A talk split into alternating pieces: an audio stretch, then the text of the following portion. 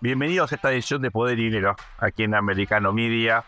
Estamos muy contentos de estar otra vez con ustedes, Santiago, Fabián, ¿cómo andan? Hola Sergio, hola Santiago. Hola, hola, hola amigos, ¿cómo están ustedes? Bueno, son días turbulentos, obviamente, en los Estados Unidos, en el mundo. El enfoque que uno eh, quiera hacer, ya sea de corto plazo, de mediano o largo plazo, tenemos problemas en todos lados. Pero, eh, como siempre, miramos mucho la región, eh, un país que es clave, que fue un aliado fundamental de los Estados Unidos en, en las últimas décadas, como lo es Colombia. Bueno, está pasando por un momento bastante singular Estamos en la primera etapa de la presidencia de Gustavo Petro, ustedes recuerdan, este líder de izquierda, que eh, por primera vez gobierna esta fuerza en, eh, Colombia. Estos días tuvimos dos hechos que vale la pena eh, analizar a fondo. por un lado, un escándalo que involucra al hijo del presidente Petro, donde una vez más, por lo menos hay sospechas de que el dinero de la droga se coló en una campaña presidencial. Ustedes dirán un clásico en Colombia, admitámoslo, un clásico en América Latina. Eh, pero bueno, esto por supuesto tiñe eh, una presidencia que buscaba indudablemente una perspectiva distinta en materia de transparencia. Y por otro lado también controversiales movimientos en relación a eh, grupos guerrilleros con una conversación de paz que no digo que haya naufragado, pero claramente ha entrado en una etapa muy, pero muy controversial.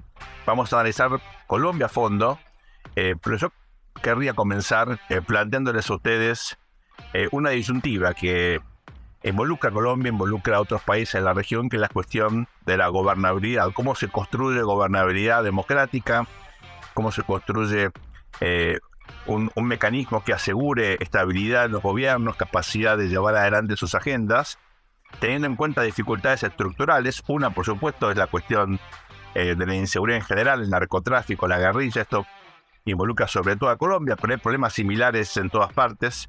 Eh, cambia en todo caso el problema eh, puntual, pero el desafío de gobernabilidad cruza a toda América Latina.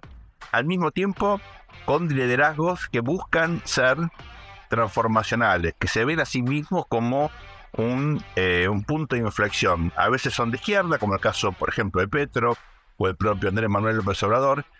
A veces son de derecha, como ocurrió con Bolsonaro en Brasil. Podría ocurrir en la Argentina a partir del 10 de diciembre. Lo cierto es que la cuestión de la gobernabilidad y los liderazgos están a la orden del día Colombia es un caso fundamental, me gustaría escuchar sus reflexiones al respecto. Bueno, como decía Sergio, Colombia es un país clave, ¿no? Históricamente quizás el más cercano a Estados Unidos en, muchas décadas. Combatieron la famosa guerra contra los carteles, Medellín, Cali, juntos. Después el famoso Plan Colombia en la década de los 90 y principios del siglo XXI, que fue un plan de, que, abarcó las administraciones republicanas y demócratas de Estados Unidos, o sea, era una política de Estado que dio muy buenos resultados contra, contra el narcotráfico y también y después contra las guerrillas, especialmente la FARC, que fue demolida durante eso, entre fines de los 90 y el 2006, 2007, con las administraciones de Uribe, con el apoyo de Estados Unidos, que colocó a Colombia como tercer receptor de ayuda militar de Estados Unidos en el mundo, después de, Estados Unidos, después de Israel y de, Egipto, con presencia de más de 1.200 asesores americanos, bueno, todo, todo lo que la, la designación de, Colombia como aliado extra y todo eso eh, empezó a entrar, pasa algo parecido como con Chile, ¿no? que era como la niña bonita de la región, militarmente muy cercana a Estados Unidos, a Gran Bretaña, eh, con estándares OTAN, eh, se llevaba muy bien con el mundo financiero. Yo creo que el caso Chile y Colombia son dos de los ejemplos de cómo es difícil la gobernabilidad por el centro o por la centro derecha en América Latina. ¿no? Este es uno de los interrogantes que nos tenemos que plantear, si, si la democracia puede funcionar cuando solo puede gobernar un sector político. ¿no? O sea, si vos no gobernás por izquierda, llevándote bien con Cuba, con Venezuela, con China, con los narcos, no vas a poder gobernar o vas a gobernar angustiosamente. es un interrogante que nos vamos a tener que plantear. Claro. Y el otro, el otro elemento que nos tenemos que plantear es que Estados Unidos, la administración Biden, usualmente termina apoyando por acción o omisión a los mismos sectores políticos que todos estos actores que acabo de mencionar que desestabilizan los gobiernos prooccidentales prefieren. ¿no? Digamos, está el caso reciente de Honduras, donde Estados Unidos vio con buenos ojos que llegara la esposa de Zelaya, amiga de Cuba, amiga de Venezuela, amigo del PT, amiga del PT cubano. No, que es una señora pragmática, que es de izquierda, políticamente, internamente de izquierda, pero bueno, ayer estableció relaciones con China, ¿no? Eh, y dijo que, espera inversiones y espera acuerdos, espera acuerdos económicos y políticos con China. En Paraguay eh, hay un candidato pro-chavista eh, o que tiene buenos vínculos con Chávez y Estados Unidos persigue al referente de centro derecha de Paraguay. Más allá que sea culpable o no, eso no, no está en nuestro... no somos un estudio legal, digo, somos hacemos un abordaje geopolítico, o sea, la administración Biden parece ver con buenos ojos que lleguen los rivales eh, geopolíticos de Estados Unidos. O nosotros nos estamos perdiendo algo y Boric en realidad en secreto es prooccidental, la señora Zelaya es prooccidental, eh, digamos, hay un solo procesado por corrupción en Bolivia y es una persona que se enfrentó a Evo Morales. ¿no? Lo, están acusando la justicia americana de sobornos en, compra de armamento eh, durante el gobierno que vino después de, Evo, Morales. Me resulta muy raro que haya un solo corrupto en Bolivia, ¿no? Entonces, no, no termino de entender bien esta confraternidad de la administración Biden, especialmente con el área de América Latina, con lo que parecen ser los actores que le agradan a Cuba, que le agradan a Venezuela, que le agradan a China, que le agradan a Rusia, ¿no? Es, alguno de los dos está equivocado, o Cuba está equivocada o la administración Biden está equivocada. Claro.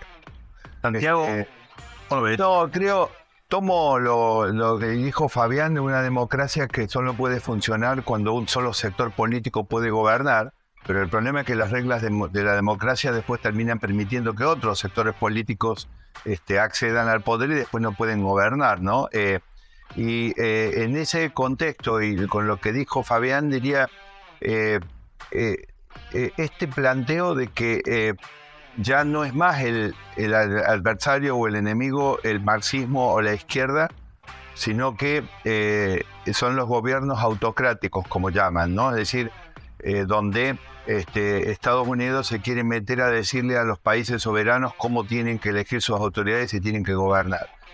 Ahora, me parece que pierde de foco que el verdadero enemigo en realidad siguen siendo las ideas de izquierda. Es decir, estás peleando un enemigo que no es el más peligroso que tenés. El más peligroso que tenés es, eh, digo, puede haber gobiernos que tengan el ropaje democrático y que sin embargo eh, mirá lo que está pasando en el continente. En términos de acusación de gobiernos autocráticos son pocos, pero en términos de gobierno de izquierda son muchos.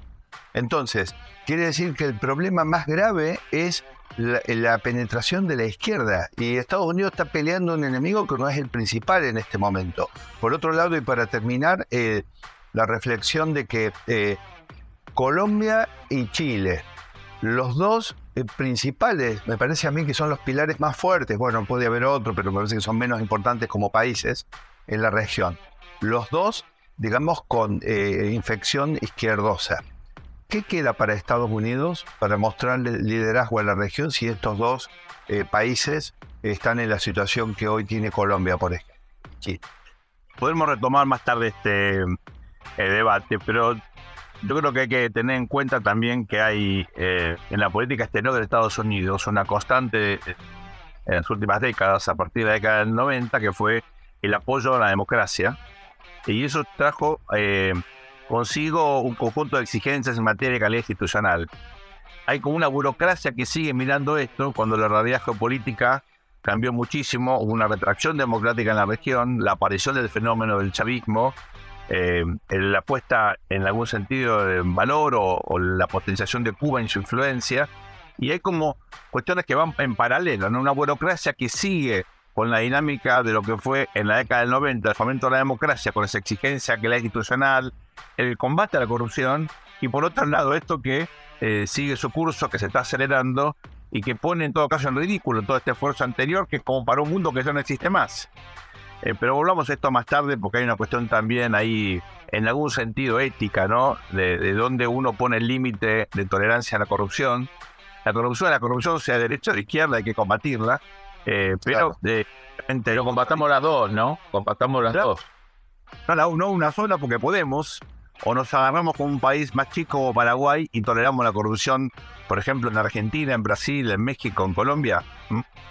Eh, si les parece bien, vamos a ir a una, a una muy breve pausa y cuando eh, volvemos vamos a tener una entrevista muy importante para entender el caso eh, colombiano con un especialista en ese país. Ya volvemos. Bienvenidos a este nuevo bloque de Poder y Dinero aquí en Americano Media. Como les comentamos, estamos dedicando este programa de hoy al análisis del caso colombiano, donde en las últimas semanas se han dado un conjunto de acontecimientos que ponen de manifiesto una vez más que estamos ante problemas estructurales más allá de, las coyunturas que lo pueden los ponen que lo materializan, eh, que son muy preocupantes. Como ustedes saben, en un escándalo que involucra eh, a un hijo del presidente Gustavo Petro, también controversia respecto de negociaciones con grupos terroristas, guerrilleros, ustedes pónganle el, adjetivo. Para eso estamos en comunicación con ya un amigo de esta casa, con César Restrepo, a quien eh, siempre utilizamos para que nos explique qué está pasando, no solamente en Colombia, también en la región, dado su expertise, su nombre con una gran capacidad analítica, muy viajado y sobre todo con una capacidad de comunicación eh, sobresaliente. César, un placer tenerte con nosotros una vez más aquí en Poder y Dinero. ¿Cómo estás? Hola César, hola. Hola, hola, hola Sergio, Santiago, Fabián, buenos días, muchas gracias de nuevo por tenerme en su programa. Bueno, ¿qué, qué pasa con el, con el tema, porque todos focalizan en el hijo de Petro, ¿no? Pero quizás el tema sea mucho más amplio, llegue mucho más arriba, a los costados y abajo, ¿no? No solo el hijo de Petro. Bueno, digamos que en este momento eh, eh, todo focaliza en el hijo del, del señor presidente por la razón que es un político activo, el hijo del presidente, y adicionalmente, pues porque su ex esposa ha puesto sobre la mesa una cantidad de evidencias sobre eh, al menos relaciones eh, que resultan problemáticas. ¿Y por qué digo que resultan problemáticas? Porque eh, dos de los financiadores del de, el hijo del presidente son personas, una que había sido extraditada a, a, los Estados Unidos, ya está de vuelta en Colombia, es Santander López Sierra, un individuo que es apodado el hombre Malboro. Se, les voy a decir por qué les dicen el hombre Malboro era el encargado de traer el contrabando de cigarrillos desde Aruba a través de la Alta Guajira. Y pues como ustedes entenderán, en Colombia eso es una mezcla de contrabando, narcotráfico, tráfico de armas y todo el gran, eh, la gran holding de crimen que, que, se arma en Colombia. La segunda persona eh, con la cual se relaciona eh, directamente por las denuncias de la ex esposa al hijo del presidente es eh, un eh, individuo que es, digamos, muy conocido en la zona del Caribe, que se llama Alfonso Ilzaca, una persona con numerosas eh, denuncias que transitan por el Código Penal a través de muchos artículos y que finalmente, pues, también, según la ex esposa del, del hijo, le aportó dinero. Entonces, hay pruebas, el hijo es un político Em, en ejercicio. Eh, es eh, un eh, diputado, diputado aquí es miembro de una asamblea departamental y adicionalmente, como les decía, político efectivo, denuncias de, las, de, la, de la esposa, pero adicionalmente, porque la plata que estos individuos y otros, de acuerdo con lo que la ex esposa viene diciendo, el hijo del presidente se la quedó. Es decir, el hijo del presidente estaría cometiendo como dos actos. Recolectó plata para la campaña, pero no se la entregó a la campaña. Eso es como lo que enmarca el, el asunto coyuntural. Sin embargo, salgamos de la coyuntura, que es lo que normalmente eh, termina atrapando el interés, y vámonos a lo estructural. El presidente Petro había intentado ganar las elecciones anteriormente sin éxito. Tiene una votación que más o menos uno podría decir eh, eh, está entre el 40% de votación fija, su propia votación. Y, y tuvo como gran lección aprendida del proceso electoral anterior era que solo no podía ganar, que necesitaba generar coaliciones y necesitaba construir un entramado de política regional para poder ganar en esas elecciones. Y eso, en cierta forma, es lo que lo lleva al poder en el país y sumado a la explotación del descontento. Esa mezcla de cosas es la que le termina generando el volumen de votación que le permite ganar. Obviamente, ¿cuál es el resultado de eso, Santiago, Fabián? Pues que pasadas las elecciones y pasado un tiempo, empiezan a resultar las tratativas alrededor de esas elecciones. Y esas tratativas no podían ser con nadie diferente a personajes y a líderes que pues tenían alguno, están en el circuito político de tiempo atrás. El señor Ilzaca y el señor Santander López Sierra, pues son, son, son además de personas con problemas con, con la justicia o que tuvieron en el pasado problemas con la justicia, hoy en día claramente el señor López Sierra no tiene eh, por lo menos ninguna imputación porque incluso está jugando como candidato para una ciudad que ustedes eh, se relaciona mucho con un tema em, de ustedes, que es la, el ataque contra la mía y con la Embajada de Israel, que es eh, Maicao, en La Guajira.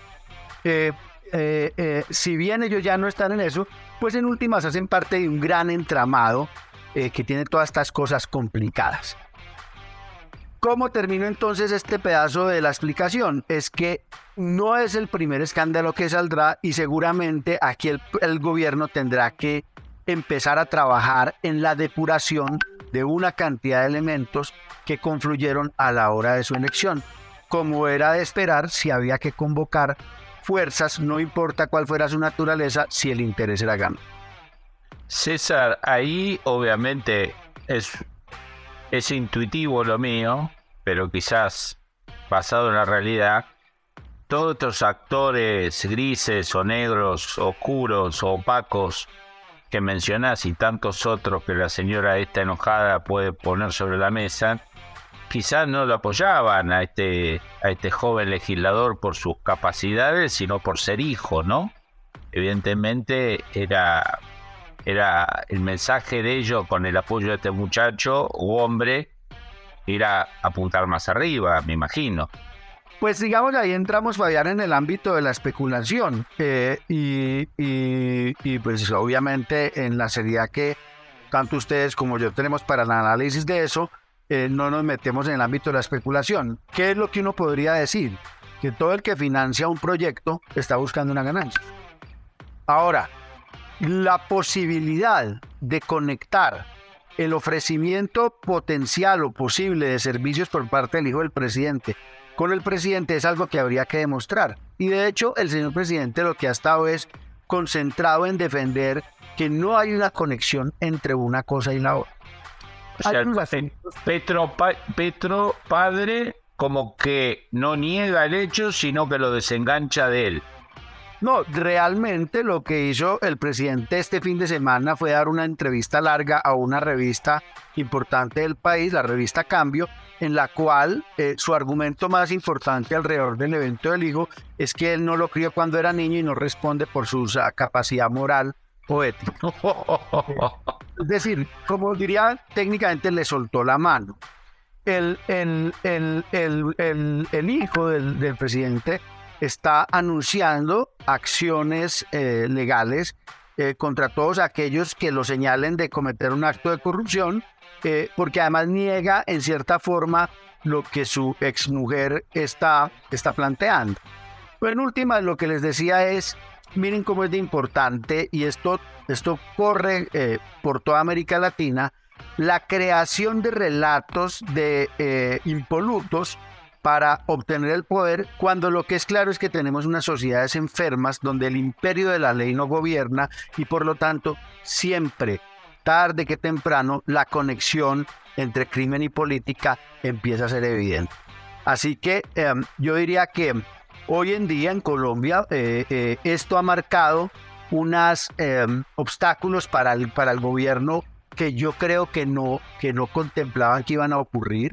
Eh, eso en cierta forma también tiene que ver con su, con su em, convencimiento de que la fuente de su poder es eh, homogénea, monolítica eh, y que no hay una, ah, finalmente una conversación que es pugnaz dentro del país cuando a todas luces eh, no hay tranquilidad política dado que el presidente ganó con poco más del 50%. Es decir, hay una mitad del país que no votó por él y que está vigilante eh, y así no la clase política no esté muy vigilante en realidad ahora con esto se ha despertado un poco más y adicionalmente dentro de quienes votaron por él se ha aumentado el desencanto.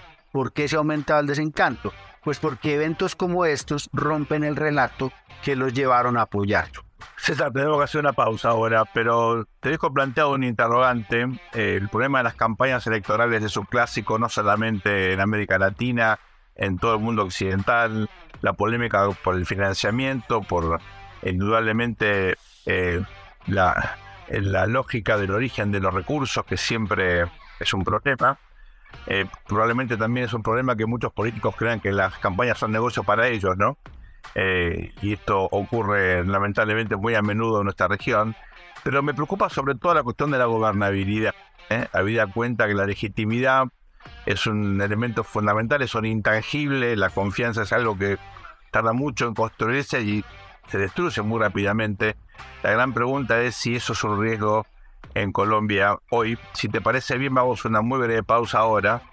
Enseguida regresamos con más poder y dinero analizando el caso colombiano. Estamos con César Restrepo aquí en Americano Media, no se vayan. Bienvenidos a este nuevo bloque Poder y Dinero aquí en Americano.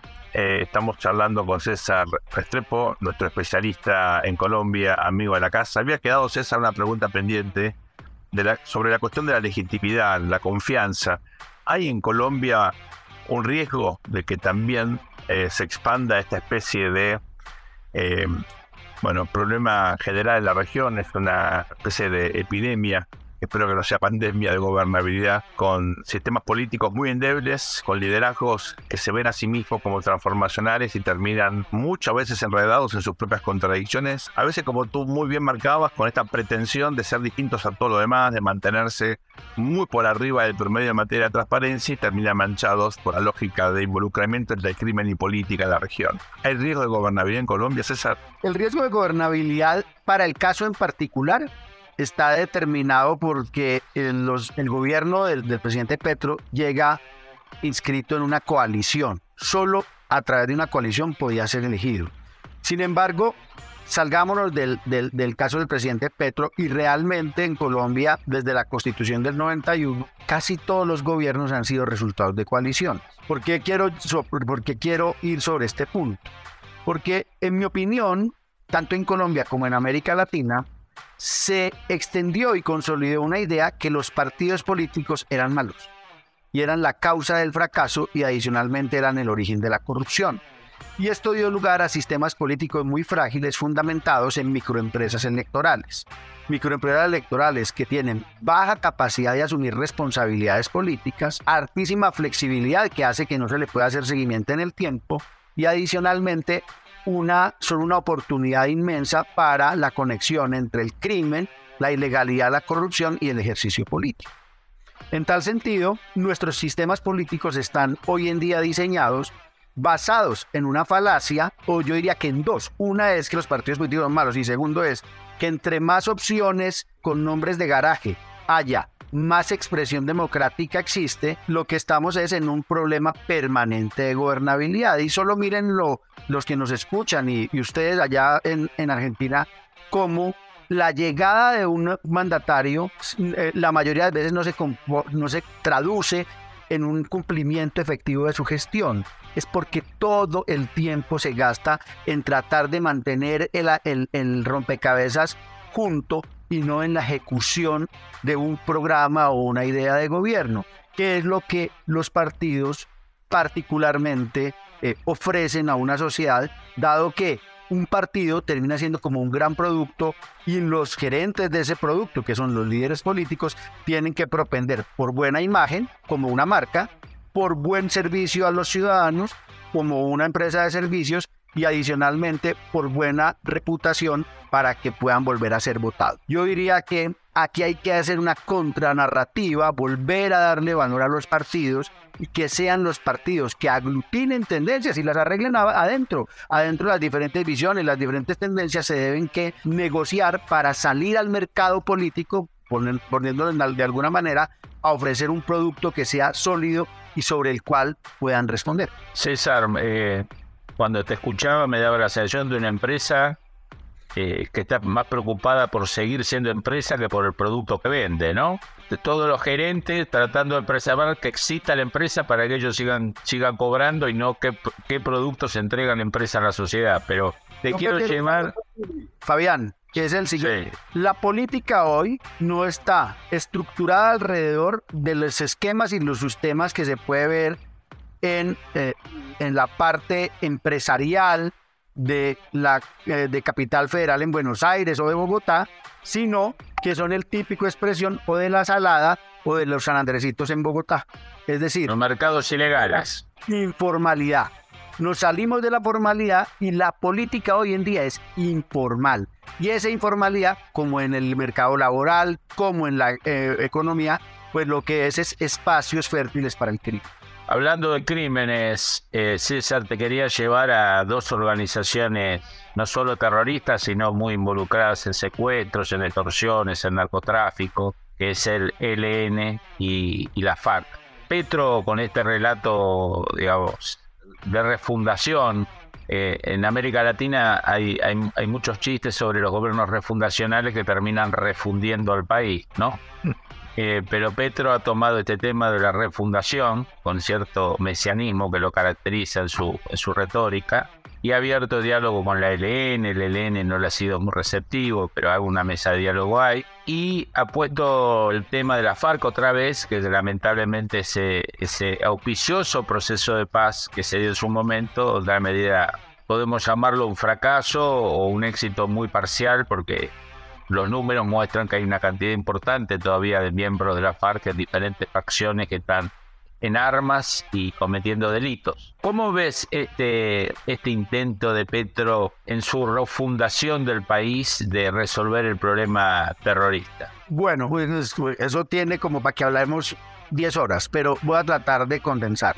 Todo eso que Fabián acaba de escribir lo ha denominado el, el gobierno del presidente Petro su política de paz total. Su política de paz total casi que es la apuesta más grande que tiene el gobierno, basada en un principio que es, que es bien interesante y es que considera que el diálogo abierto con cualquier organización criminal o de tipo terrorista, lo que genera es un ambiente de buena voluntad con el cual estas organizaciones optarán por someterse a la justicia o por volver al imperio de la ley. De hecho, iniciando el gobierno, al comisionado de paz se le preguntó cuáles eran las líneas rojas para el desarrollo de esa política y el comisionado de paz fue claro en decir que el gobierno colombiano no tenía líneas rojas, que lo único que tenía eran líneas verdes.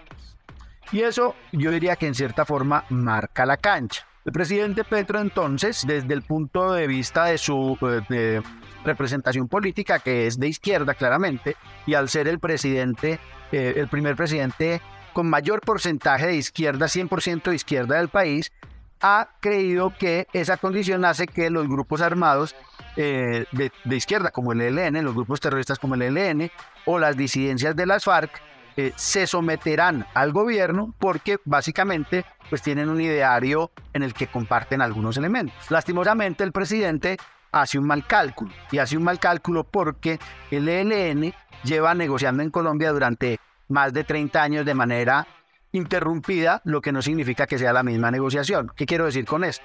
En esos 30 años, al menos siete veces el ELN, con todos los gobiernos, desde el presidente Samper, el ELN viene hablando, y con todos el ELN ha decidido cuándo se retira de la mesa y cuándo vuelve a la mesa.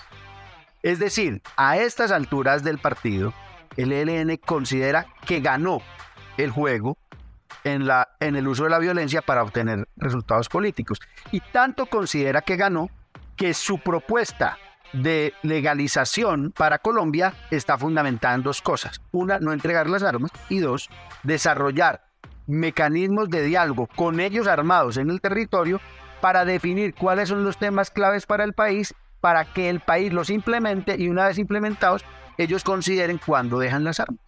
Esa es la postura de un ganador. entonces aquí ya, con esas características, voy a entrar a ver lo de paz total y lo que les digo es que el programa de paz total planteado por el gobierno es un programa con, con un problema de diseño técnico catastrófico que básicamente lleva a que haya infinidad de incentivos perversos para que estos grupos como el ELN puedan decir yo pongo las condiciones de la negociación si quieren que vuelva.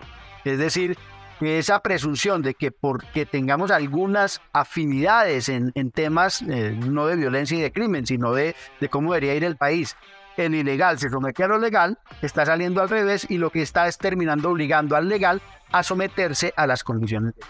Hay otra parte que son los lo que llamamos en Colombia los criminales netos. ¿Quiénes son los criminales netos? Pues todo lo que ha sido residual de otros presos de paz.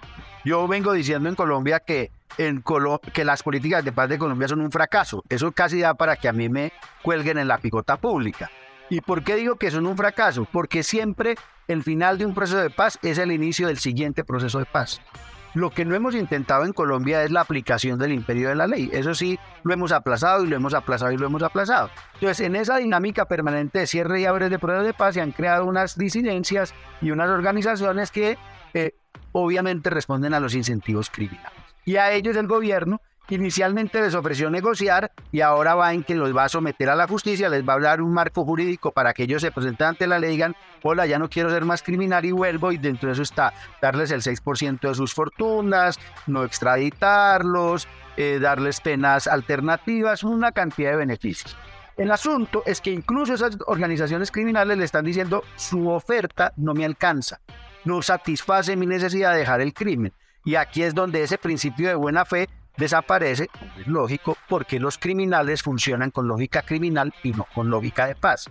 Tanto así que una de esas organizaciones, la más grande, con presencia en 26 de 32 departamentos del país, este fin de semana le hizo un paro armado al presidente en una zona minera, un paro que apenas está siendo recuperado. Así las cosas en este tema de paz, el imaginario del presidente de la República es muy difícil que llegue a ser realidad porque las bases y los principios sobre lo que están construidos no consultan ni la realidad del interlocutor ni la realidad del país y no representa lo que uno podría denominar como la majestad del Estado. César, clarísimo. Lamentablemente nos quedamos siempre con más ganas de escucharte, César. Pasé hasta muy prontito. Ustedes no se vayan, vamos una muy breve pausa y regresamos con más poder y dinero aquí en Americano Media. Gracias, César. Bienvenidos a este cuarto y último bloque de Poder y Dinero aquí en Americano Media. Quedamos, creo, eh, bastante conmocionados escuchándolo a César Restrepo en la entrevista, porque una vez más se pone de manifiesto que una cosa son los discursos electorales, las promesas, lo que los políticos nos dicen cuando quieren ganar las elecciones, a veces con frases muy bonitas. Y otra cosa muy diferente es gobernar. Gobernar es algo que es siempre muchísimo más difícil que ganar elecciones. No es fácil ganar elecciones, pero bueno, uno finalmente va aprendiendo, como ocurrió con el presidente Gustavo Petro, amplió la coalición, pulió un poco su discurso y logró el éxito electoral. Ahora, gobernar es algo mucho más complejo influir en las conductas de los actores es algo que eh, indudablemente eh, requiere no solamente mucha maestría, recursos, manejo de los tiempos, experiencia, pragmatismo eh, y, bueno, también criterios éticos y morales. Ahora, cuando hay problemas previos de arrastre, que es el problema este del involucramiento entre crimen y política, eso condiciona los grados de libertad que tienen los gobiernos cuando llegan al poder. ¿Estamos ante un problema por el estilo, Santiago, Fabián? A ver, Sergio, yo hago algunas reflexiones del panorama alarmante para usar una palabra liviana, aterrador para ser sincero con lo que sentí. Y cómo impacta en, nuestros oyentes, en la vida cotidiana del americano, ¿no?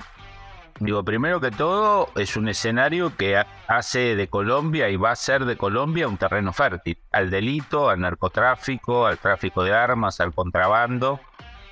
Y sabemos que todos los delitos transnacionales que pasan por Colombia no van a Europa, no van a Asia. En gran medida van a seguir impactando prioritariamente en los Estados Unidos.